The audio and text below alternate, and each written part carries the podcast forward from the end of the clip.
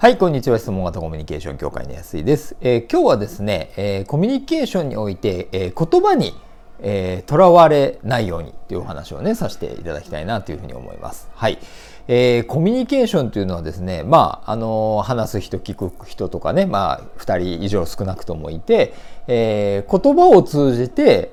やり取りをするわけなので、あのすごくそれによってねあのお互いの意思とかねが伝達し合えるっていうすごく大切でいいものだったりするんですけどあの時にですねその言葉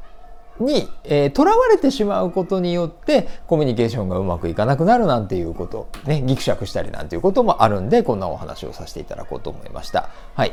え、ー、と言葉にとらわれない例えばですねえ、ー、と人によって言葉そのものの、えー、まあ、意味というかニュアンスとかいうか、まあ、解釈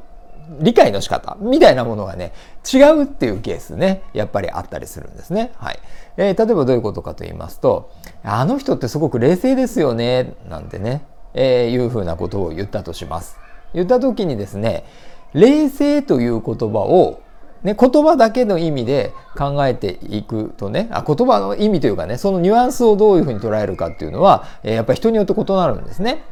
例えばね冷静っていうとですねなんとなく、えーまあ今ね、正確に物事を捉えられる人という意味で私はちょっと使わさせていただいたんですけど、人によってはね、なんとなくこう、なんかいつも冷たいというかね、え冷たい人クールな人みたいな感じのね、えー、あんまりいい意味じゃない風に捉えるっていう人もねいたりするんじゃないかなっていうことなんですよね。はいあのだからやっぱりこういうね単純に冷静ですよねとかって言った時にもあのちなみにその冷静っていうのはなんかいい意味でなのかとかあんま良くない意味でなのかとかどうなんだろうなとかっていうことをまあ、えー、質問してみるということも大事だし感じ取るっていうこともすごく大事だったりするかというふうに思います。はいまたね他にも例えばそうですね「わあの人って本当さすがですよね」なんて言った時も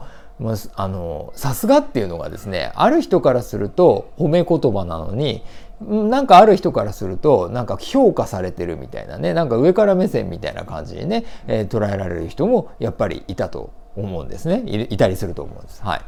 ですのでこれもですね相手の方がどういう思いでやっぱりその言葉を口にしてるのかななんていうことに意識を向けることっていうのも大事ですしああのその相手に対してこの言葉を使うと相手はどういうふうにとらわれる取る取るのかななんていうのも、えー、意識しないといけないなっていうことでございます。はいまあ、ですのでねやっぱり結局もうそうするとじゃあ何て言っていいのかさすがって言わないで何て言ったらいいのかなんていうふうにね困っちゃうなんていうことも多いと思います。はいまあ、ですのでねお互いやっぱりそういうねあのなかなか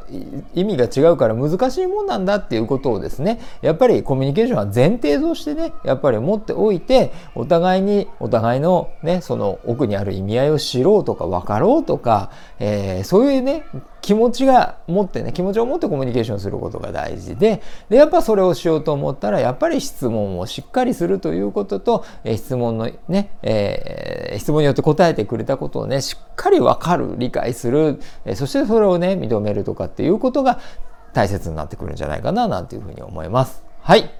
ということでね、えー、今日はあのその言葉そのものにねとらわれないということでお伝えさせていただきましたがいかがでしょうか。えー、またね、こういったコミュニケーションの取り方っていうことを、えー、質問型コミュニケーションカレッジとかでね、えー、練習したりとかっていうことをやっておりますのでね、興味ある方はぜひあの概要欄とかを覗いて覗いていただければというふうに思います。また、こんな感じでね、え配信もしていきますので、メルマガとか、え YouTube チャンネル登録していただけたら嬉しいなって思います。はい、ということで今回は以上になります。ありがとうございました。